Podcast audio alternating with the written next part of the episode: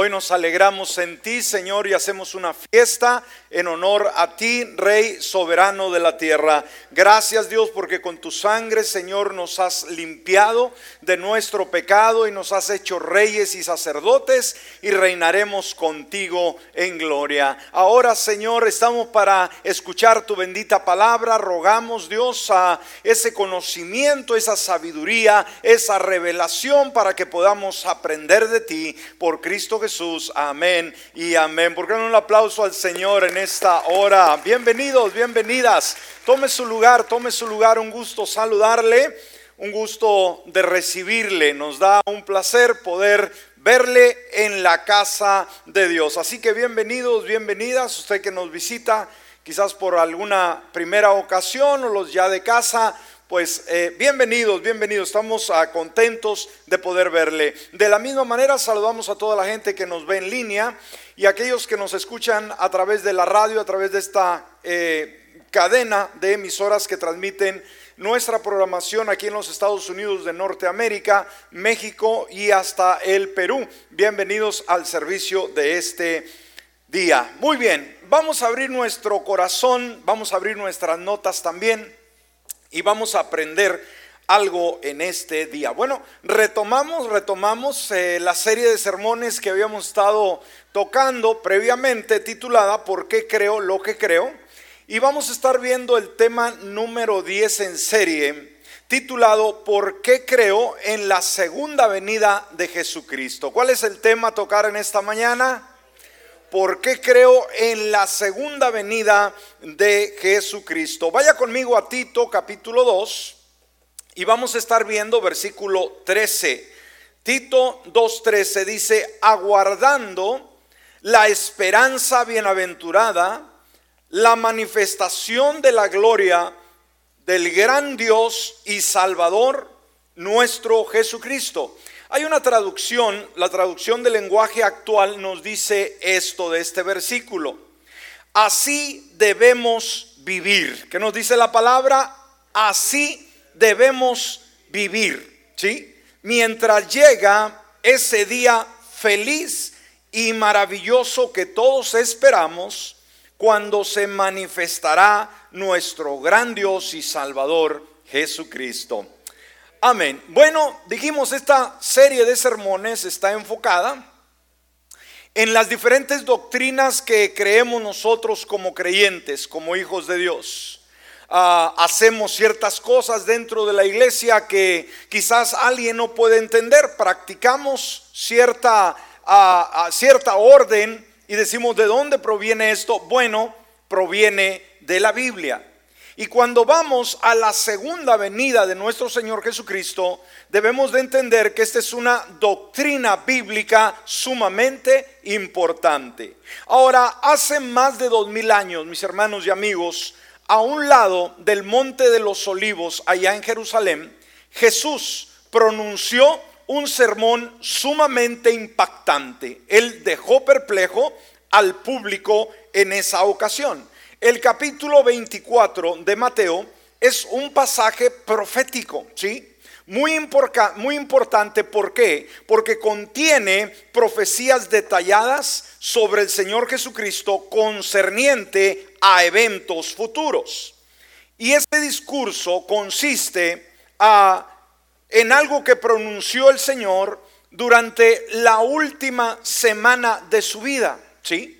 La última semana de su vida aquí en la tierra, aproximadamente en el año 30 de nuestra historia de la era cristiana, mientras él plácidamente estaba sentado con sus discípulos, dijimos una vez más, en el monte de los olivos. Ahora, este sermón en particular habla de su gloriosa venida al mundo. Cuando él se dirigió a los discípulos ahí en ese espacio, pues él estaba eh, enfocándose en la segunda ocasión en que Él viene al mundo. Entonces, sin lugar a dudas, iglesia, ese evento que Él profetizó, ese suceso es el más impresionante, apasionante de toda la profecía bíblica. ¿Me escuchó? Algo profético que nos habla de los eh, tiempos venideros, sin lugar a dudas, este acontecimiento será el más apasionante, el más emocionante de toda la profecía bíblica. Así que si está apuntando, vayamos al punto número, número uno. Y vamos a ver cómo sabemos nosotros acerca de la segunda venida de Cristo Jesús. Alguien podrá decir, bueno, ¿de dónde podemos nutrirnos? ¿Por qué creemos en la segunda venida de Cristo Jesús? Bueno, obviamente la Biblia, la palabra de Dios, el manual de Dios para el ser humano, nos habla específicamente en diferentes pasajes con relación a su segunda venida. Entonces dijimos, algo que debemos de tener muy conscientes es que la segunda venida de Jesús es una doctrina bíblica. ¿La entendemos, verdad, iglesia? Amén. Es algo que ah, practicamos, creemos, estudiamos, analizamos. Ahora, no hay algo más claro descrito en la escritura eh, como el hecho de que Jesucristo volverá una segunda vez a este mundo de una forma corpórea, ¿no? Entonces, la segunda venida de Cristo Jesús ah, debería ser, escúcheme, un tema muy importante para cada creyente. ¿Me escuchó? El tema de la segunda venida de Cristo Jesús para el creyente debe de ser de suma importancia. No podemos restarle ese valor. Ahora, la Biblia habla con un gran énfasis, dijimos, sobre la certeza, la seguridad del retorno de Jesús al mundo. Ahora, de su venida visible, o sea, se va a ver cuando Él viene, literal, física y gloriosa. Jesús en su segunda venida, ahorita vamos a ver la diferencia en sus dos venidas, pero vamos a ver esta, cuando Él viene, Él viene físicamente, literalmente, ah, gloriosamente, Él viene. Amén. Entonces, la Biblia con relación a este tema hace referencia a un promedio de 1845 veces en todo el Antiguo Testamento. La venida de Jesús, hermanos, la Biblia lo registra en el Antiguo Testamento un promedio de 1845 veces. Se menciona 23 ah, en 23 de los 27 libros del Nuevo Testamento se menciona la segunda venida. En el Antiguo Testamento contiene alrededor de 280 profecías sobre Cristo. Al menos 370 versículos del Nuevo Testamento se refieren a la segunda venida.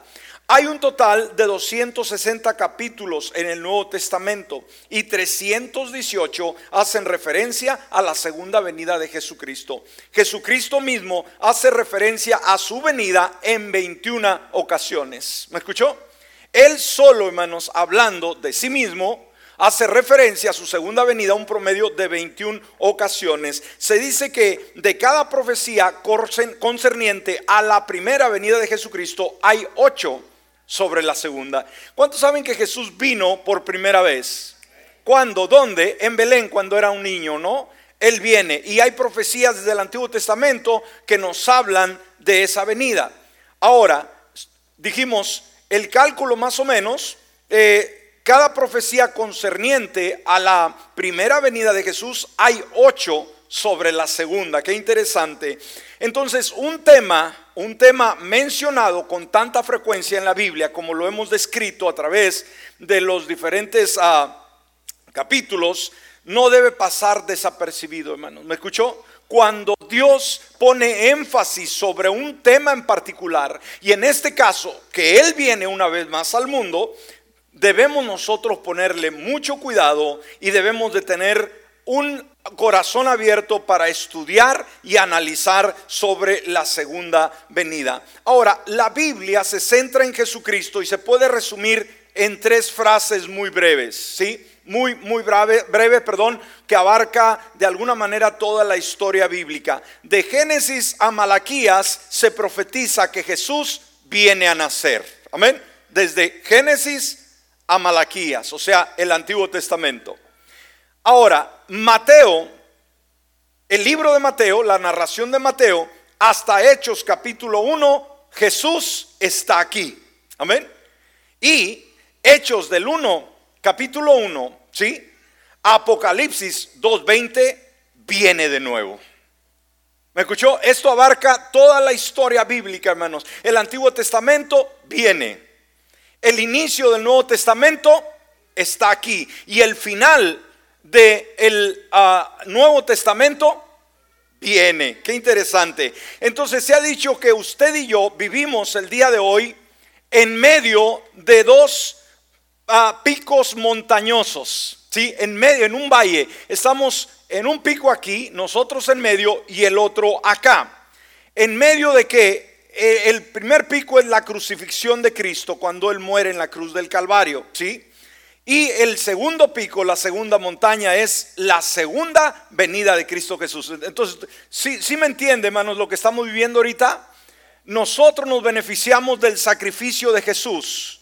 Amén. Y estamos en medio de la gracia y va a concluir todo en ese segundo pico de montaña que es su segunda venida. Ahora, esto nos habla de una generación de creyentes que obviamente, porque estamos en medio de esos dos picos de montaña, viene un acontecimiento maravilloso que es su segunda venida. Entonces, ¿cuál debe de ser nuestra actitud como creyentes el día de hoy? Tener expectativa. ¿Me escuchó? ¿Cuál debe ser nuestra actitud? ¿Cómo debemos de estar como creyentes esperando su regreso? ¿Cuántos esperan el regreso de Jesús? ¿Lo esperan con ansias? Quisieran que viniera este día, si fuera posible, o decir, un momento, pastor, espéreme un ratito más. No, no, no, no. Si Él quisiera venir en este preciso momento, le íbamos a decir que no. Ven, Señor Jesús. Ven, Señor Jesús. Amén. Vamos, déle ese aplauso al Señor. Entonces, hay una generación que tiene una expectativa. Hay una generación que le espera y esa generación, ¿sabe usted cuál es? Nosotros, usted y yo. ¿No es esto maravilloso? Para este tiempo nacimos. No nacimos solamente para la pandemia, sino nacimos también para ver literalmente venir a nuestro rey por los suyos en primer lugar y también a enjuiciar el mundo, que es lo que vamos a estar viendo ahorita. Ahora, en segundo lugar, ¿Cuál es la segunda venida? ¿Cuál es la segunda venida? Ahora, la segunda venida, hermanos, de Jesucristo es la esperanza de los creyentes. Amén. ¿Qué es cuando hablamos de la segunda venida? No debemos de tener temor. Y lamentablemente a veces los mensajes, no las prédicas, en muchos púlpitos son tener temor. Dice, y viene el Señor y cuidado porque se queda. Y está bien, está bien que el que aquel que está frío, aquel que no tiene a Jesús, obviamente cambie de rumbo. Pero el mensaje de su segunda venida no es de temor para el creyente. ¿Me escuchó? Decir, viene mi Padre por mí. Entonces es la esperanza de los creyentes de saber algo, que Dios tiene un control total y absoluto sobre todo. Amén. La segunda venida me dice a mí que Dios no se pierde absolutamente nada, que Él es fiel a las promesas y las profecías que Él nos dio en su palabra. Entonces, cuando Jesucristo regresa a la tierra, en cumplimiento de sus promesas y a cumplir las profecías acerca de Él, es cuando Él viene. Cuando Jesús viene, viene simplemente a cumplir, ¿sí? Las promesas y profecías acerca de Él. Por eso Apocalipsis 1.8 ¿Qué dice la palabra? Hablando Jesús, yo soy el alfa y la omega, dice el Señor. El que es, el que era y el que ha de venir. Amén. Y luego añade, el todopoderoso, el que tiene un control absoluto. Ahora, en su primera venida, como dijimos, vino como un bebé en un pesebre. Y muchas profecías hablaron de él. En la segunda venida Él viene como cumplimiento también a varias de las profecías acerca de Él. Ahora, cuando Él viene, viene como un siervo sufriente en su primera ocasión. Viene a humillarse. En su segunda venida Él viene como un rey conquistador. ¿Me está escuchando? En la primera venida Jesús, como lo dijimos, llegó bajo las más humildes circunstancias en la segunda venida viene con su ejército celestial al mundo, muy diferente.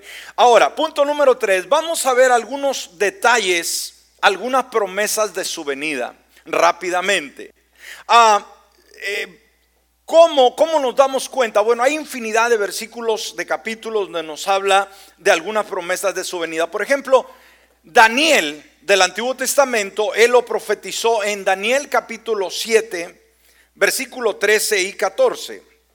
Daniel 7, 13. Dice, estaba yo mirando en las visiones de la noche y aquí que en las nubes del cielo venía alguien como un hijo de hombre. Él veía esta visión. Llegó hasta el anciano de días y lo presentaron delante de él, dice el 14.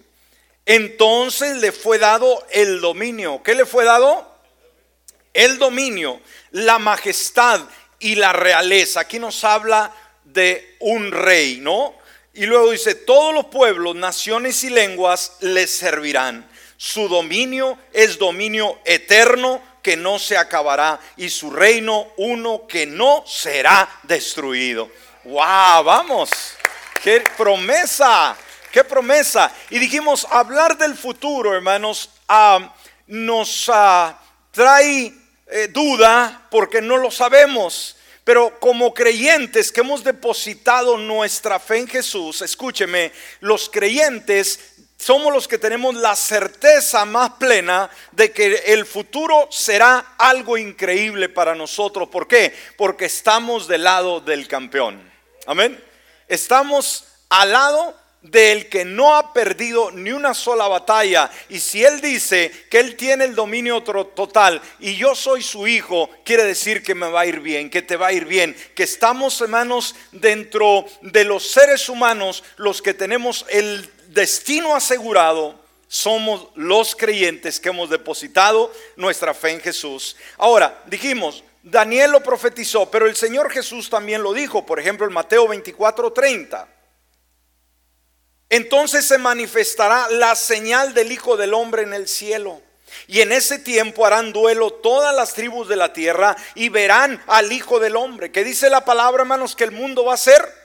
Verán al Hijo del Hombre viniendo sobre las nubes del cielo con poder y gran gloria. Analice varios de estos versículos, nos hablan, hermanos, de que su venida va a ser poderosa una vez más, no va a venir ah, eh, montado en un borriquito, eh, borriquito, un asno, sino en un caballo blanco de autoridad. Amén. Ahora, también los ángeles lo confirmaron ahí en Hechos capítulo 1, versículo 10 y 11. Mientras miraban al cielo cuando Jesús asciende, recuerda cuando Él se va, y veían cómo Él se alejaba, dos varones vestidos de blanco se pusieron junto a ellos y les dijeron, varones galileos, ¿por qué están mirando al cielo? Obviamente, hermano, Jesús fue tomado de una forma maravillosa y los discípulos lo vieron que se fue y se perdió en las nubes. Imagínense qué experiencia. Ahora, ¿cuántos de ustedes le, hubiera gustado estar ahí cuando Jesús asciende? Imagínense, hermano, la forma, ¿no? ¿Qué, Hollywood ni qué nada, hermanos? Esto era, algo literal. Y hasta que la nube lo cubrió, eh, cubrió totalmente. Ahora, déjeme decirle, quizás, quizás no estuvimos cuando Jesús fue tomado, pero escúcheme, si vamos a verlo venir. Usted y yo, aleluya. Qué lindo es esto, ¿no? Qué lindo. Entonces, ¿por qué están mirando al cielo y se fue? Y nosotros, ¿qué vamos a decir? Viene. Es nuestra generación. Este mismo Jesús, fíjese lo que dijeron los ángeles, este mismo, no es otro, este que ustedes han visto ir al cielo, vendrá de la misma manera que lo vieron desaparecer. Wow, esto nos debe emocionar, ¿no cree usted? Esto debe ponernos en una actitud de decir, wow, esto está, está bien, está agradable. Punto número cuatro.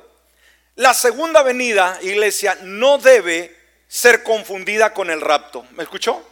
La segunda venida de Jesús al mundo no debe de ser confundida con el rapto hay la segunda venida donde corpóreamente Jesús viene al mundo y hay el rapto de la iglesia. Son dos eventos. Jesús se ha dicho, Él viene en su segunda venida en dos fases. Amén. De una sola venida en dos fases. Y vamos a ver, ah, cuando estudiamos la profecía bíblica sobre los últimos tiempos, es muy importante cuando estamos leyendo hacer la diferencia de estos dos eventos. Ahora, ¿qué es el rapto? ¿Cuántos han escuchado del rapto de la iglesia? ¿Qué significa que el Señor desciende? Pero escúcheme, en el rapto Jesús no desciende a la tierra. Jesús solamente desciende del cielo y en las nubes ahí nos encuentra. Amén. Ahí nos encuentra. Vamos a ser transformados y vamos a ser encontrados con Jesús y nos llevará al cielo. El rapto se refiere a ese tiempo cuando Jesús regresará. Escúcheme, sí, viene del cielo para llevarse a todos los creyentes a su cielo. ¿Me escuchó? Esto lo encontramos en Primera de Corintios, capítulo 15, versículos 51 y 52, que dice, he aquí les digo un misterio. ¿Qué dice el apóstol que está diciendo que es? Un misterio. ¿Y un misterio qué es? un misterio. Amén. Sí, así como es en toda su palabra, pero ¿cómo va a ser? No lo entiendo. ¿Y qué va a pasar? Eh, vamos solamente a limitarnos a lo que en la narración bíblica nos muestra. Dice, aquí les digo un misterio, no todos dormiremos. ¿Qué significa? No todos vamos a morir. Amén. De aquí a que Cristo levante su iglesia, hermanos, Muchas personas van a morir como en la pandemia o diariamente mueren creyentes y van y los sepultan. Ahí va su cuerpo a la tierra a descansar. Amén. Su cuerpo, no su alma, a descansar. Pero los que estamos vivos, dice la palabra, no todos dormiremos. Habremos gente que vamos a estar vivitos cuando Él venga. ¿Cuántos vamos a esperarlo y queremos estar vivos cuando Él venga? ¿Cuántos quieren esperarlo en la tumba? Nadie levanta su mano, ¿verdad? Todos vivos. Bueno, pórtese bien. No todos dormiremos, dice, pero todos seremos transformados. Esto es algo maravilloso. Amén. Va a haber una transformación porque carne y sangre no pueden heredar el reino de los cielos. Usted y yo no podemos entrar con este cuerpo al cielo tiene que ser glorificado como el cuerpo de Cristo Jesús. Entonces, ¿cómo va a ser? No me, no me pregunte, ¿no? ¿Cómo va a suceder? Pero voy a darme cuenta, eh, ¿cómo nos vamos a ver diferentes? No sé, ¿verdad? Pero este cuerpo va a ser transformado. Y una vez más, si usted ve muchas películas de ciencia ficción, aunque eso es solamente eso, ficción, esto va a ser realidad. Amén. Y ese pesito que nos sobra ya no se va a sentir. Gloria a Dios por ello. Porque ya va a ser ligero nuestro cuerpo. No todos dormiremos, pero todos seremos transformados. ¿En qué tiempo? En un instante, en un abrir y cerrar de ojos. O sea, el rapto va a surgir, hermanos, en fracciones de segundo. Amén. Fracciones de segundo. Vamos a ser transformados y nos vamos. Y sabe, ¿cuál es el evento que la iglesia espera, hermanos, el día de hoy? El rapto de la iglesia. No la segunda venida, hermanos. Todavía no. Porque para que cuando Cristo venga, escúcheme, todavía tiene que haber la gran tribulación. Siete años y medio, ¿sí? Eh, siete años, tres años y medio del inicio, son siete años de tribulación. Entonces, por ejemplo, de aquí a siete años, escúcheme, Jesús no puede venir en su segunda venida. Entonces, lo que sí esperamos inminentemente es el retorno por los suyos. Eso puede suceder hoy mismo. Puede suceder terminando el servicio o a la medianoche o el día de mañana. No lo sabemos. Y no hay ninguna profecía, escúcheme, que diga que es imposible que Jesús venga en cualquier momento. Ese es el acontecimiento que la iglesia y el mundo está ahorita esperando, hermanos, el día en que Jesús venga por los suyos. Su segunda venida, dijimos, tardará todavía después de los siete años de la tribulación y la gran tribulación, el anticristo, después, al final de la tribulación, viene Jesucristo. Entonces dijimos, de aquí a siete años podemos tener la certeza de que no viene, pero si el rapto surge en este día, entonces inmediatamente entra la tribulación con sus siete años. ¿Ok? ¿Estamos aquí? En un instante y un abrir y cerrar de ojos a la trompeta final, porque sonará la trompeta y los muertos en Cristo serán resucitados sin corrupción y nosotros seremos transformados. Quiere decir que los que están en la tumba el día de hoy, hermanos, cuando Cristo venga a levantar su iglesia, los muertos se levantan primero, luego nosotros vamos detrás de ellos. Entonces, ¿no quiere irse primero usted? Tiene que estar en la tumba. La trompeta de los muertos serán resucitados sin corrupción, o sea, el cuerpo ya no va a haber muerte, hermanos, ya no va a haber eh, corrupción en el cuerpo y nosotros seremos transformados. Ahora, la segunda venida, este es el rapto. La segunda venida es cuando Cristo regrese para vencer el anticristo. Al final de la eh, tribulación, de la gran tribulación, el anticristo va a gobernar en este mundo y nadie podrá vencerlo, solamente Jesús. Él regresará para vencer al anticristo, va a destruir el mal y a establecer su reino milenial. Cuando Él viene, hermanos, Él viene a la tierra y va a reinar por mil años en esta tierra y vamos a reinar con Él. Amén. Entonces la segunda venida se describe en Apocalipsis 19:11. Dice la palabra, vi el cielo abierto y aquí un caballo blanco y el que lo le montaba se llamaba fiel y verdadero y con justicia él juzga y hace guerra. Esa es una de las ah, descripciones más claras de la segunda venida de Jesús y obviamente viene en un caballo blanco, señal de autoridad y se llama fiel y verdadero. Ahora, punto número 5. Veamos algunos detalles sobre su venida que es importante. Ponga mucha atención a esto. Cuando Jesús venga al mundo en su segunda vez, escúcheme, Él vendrá de una manera visible para todo el mundo. ¿Me escuchó? Su segunda venida va a ser algo que el mundo entero va a poder ver. Y sabe, esto quizás no se entendía cuando las profecías fueron dadas.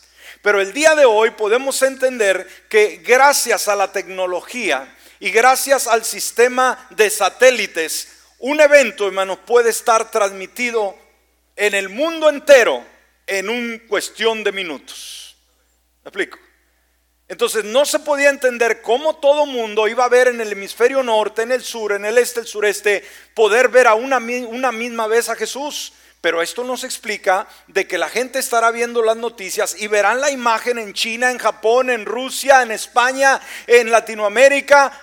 Van a estar eh, los diferentes canales noticiosos, hermano, decir algo sucedió y aquí está la mejor toma. Alguien viene en un caballo blanco y viene con un ejército ah, de, eh, seres angélicos y viene del cielo acá y se va a transmitir, hermanos, por todos los medios. ¿Está conmigo?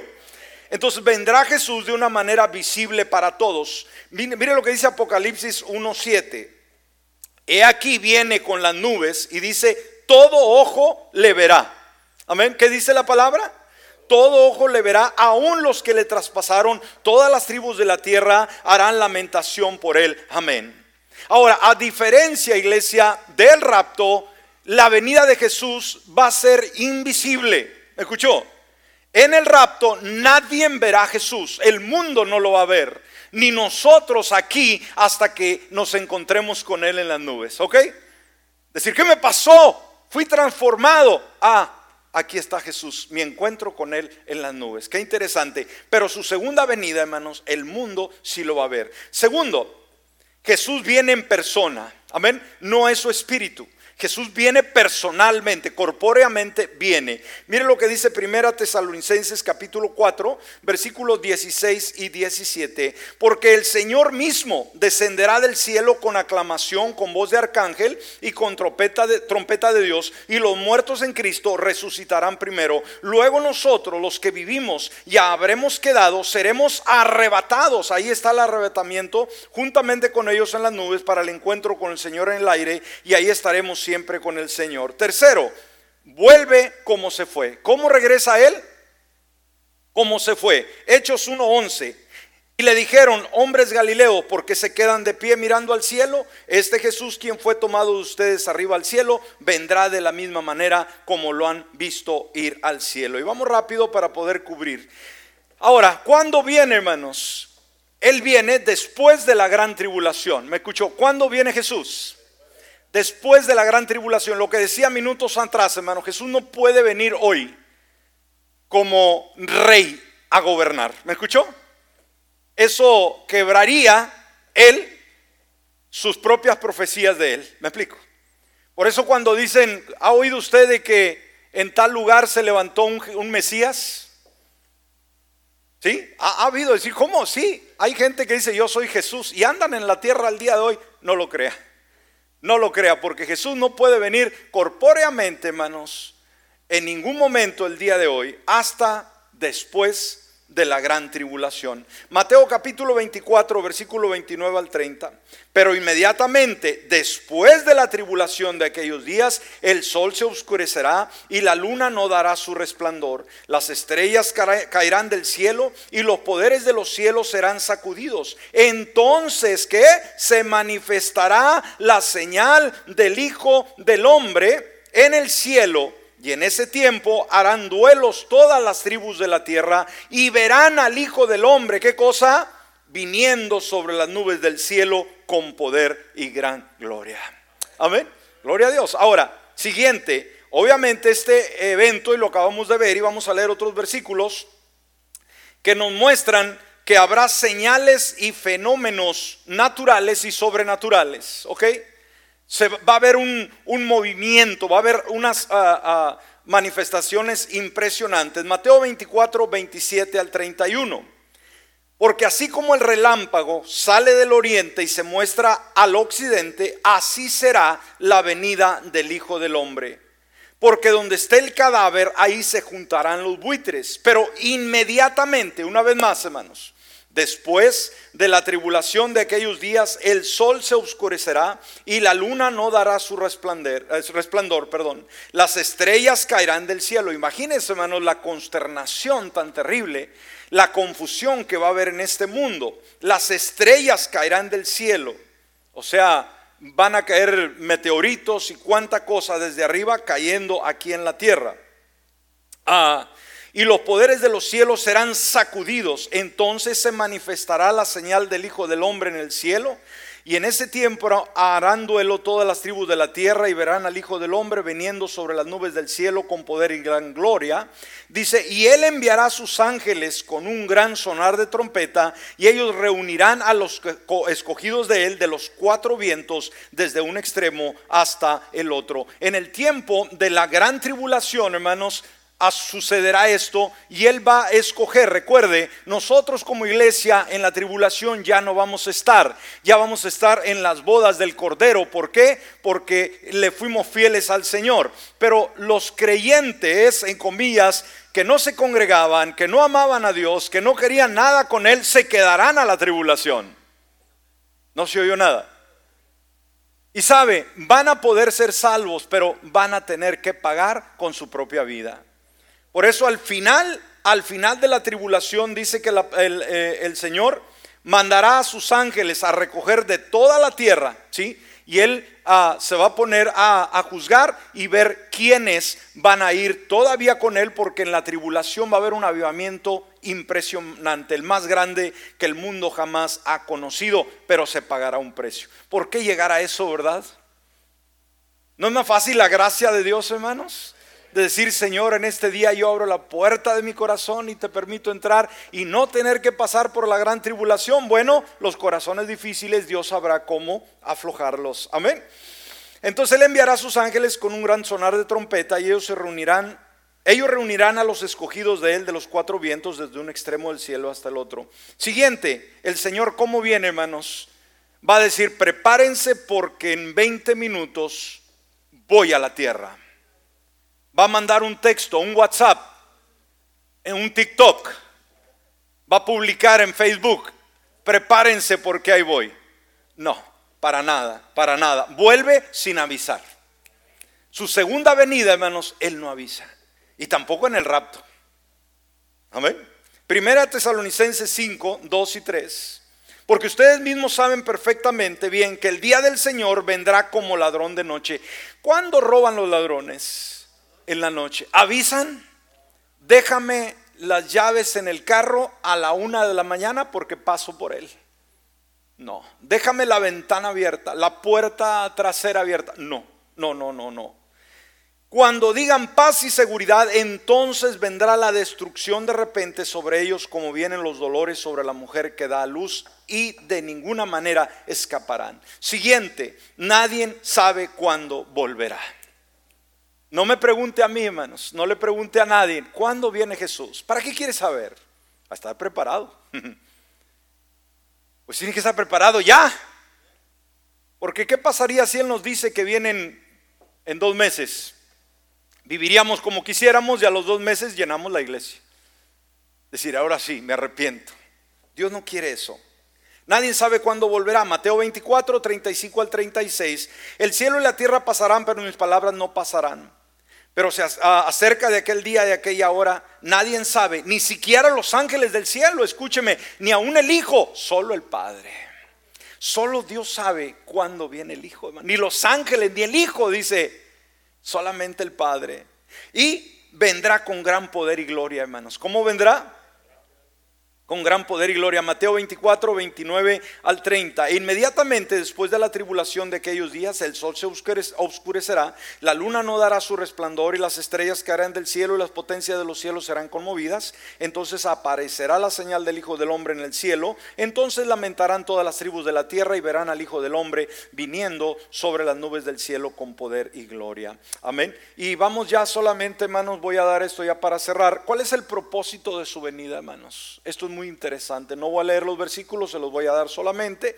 La Biblia nos dice que Jesucristo volverá por lo menos seis propósitos por los cuales Él viene. En primer lugar, Él viene para conquistar. ¿Para qué viene, hermanos? Para conquistar. Él viene a vencer al anticristo y a sus ejércitos. Apocalipsis 19, versículo 19 al 21, por favor, apúntelo.